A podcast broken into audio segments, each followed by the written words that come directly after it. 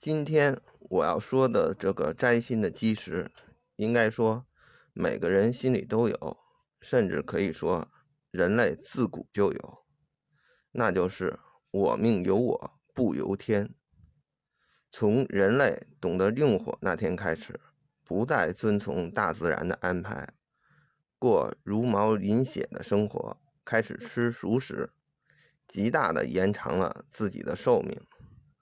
这个信念就深深的扎根在我们心中，只不过现代人大部分把这个信念埋藏在心里，被得过且过、及时行乐等观念给掩盖了。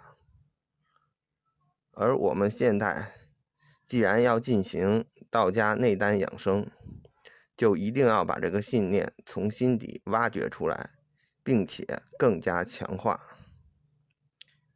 道教祖师、化学家、医学家葛洪在《抱朴子内卷十六黄白之中说：“我命在我不在天，还丹成金亿万年。”他为什么这么有底气？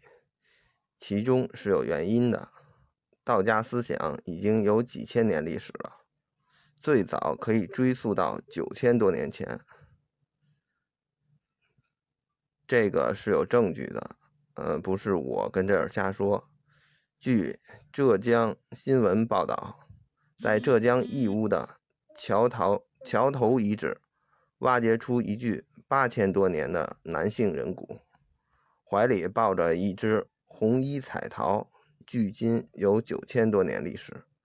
而彩陶上面有河图洛书的图案，还有易经的六爻卦，这些都是道家的根本，而且也是道家的符号，所以从这个就可以判定，道家至少有九千多年的历史了。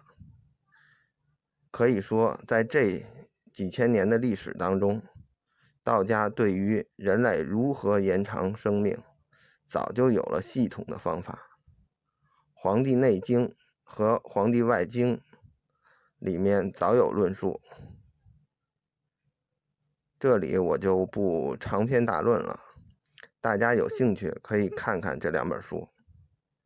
呃，其中那个《黄帝内经》主要是呃中医的起源，所以它主要是。说的是医，而对养生特别有兴趣的，可以看看《黄帝外经》，外经主要说的是养生。我这里只摘录《黄帝外经》第一篇《阴阳颠倒篇》其中的一段皇帝问广成子：“杳杳冥冥之旨，叹广成子之谓天矣。退而夜思。”尚有未获，遣鬼与屈问于岐伯天师曰：“帝问至道于广成子，广成子曰：‘至道之经，杳杳冥冥；至道之极，昏昏默默。无事无听，报神以静。行将自正，必静必清。’”无劳汝行，无劳无扰汝精，无虑盈盈，乃可长生。目无所见，耳无所闻，心无所知。汝神将守汝行，行乃长生。肾汝内，闭汝处，多知为败。这一段的主要意思就是皇帝问道广成子。广成子告诉他了长生的方法，主要就是让他不要被外物所扰，让内心得到安静，不要过度操劳等等。前面我提到过《黄帝内经》第一篇《上古天真论》，这次又提到外经，还是第一篇，可以看到古人对长生的重视，而且已经找到了其。就是非常可行的办法，否则像皇帝这种大圣人不会专门找人记录下来，传播于天下和后世。根据道家理论和现代科学的研究，人类性命应该达到的性命是一百二十岁，而道家历史上比这个岁数高的人也比比皆是，但绝大部分现代人一般七八十就到头了。为什么会这样？我们的生活条件可比过去的人好多了，有那么多营养丰富的食物，还不用做特别苦的重体力劳动。卫生条件也大大改善，公共安全也到了一个历史上最好的时期。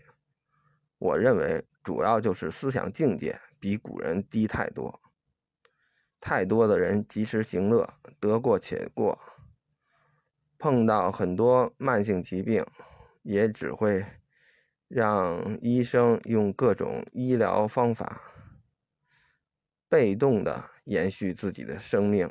而不是主动的去探索性命、认识性命、强化性命，直到掌握性命。综上所述，这个“我命由我”的思想，并不是我在这里灌鸡汤，而是切实可行的。几千年来，道家人士前赴后继，都是这么做的，也取得了丰富的成果和效验。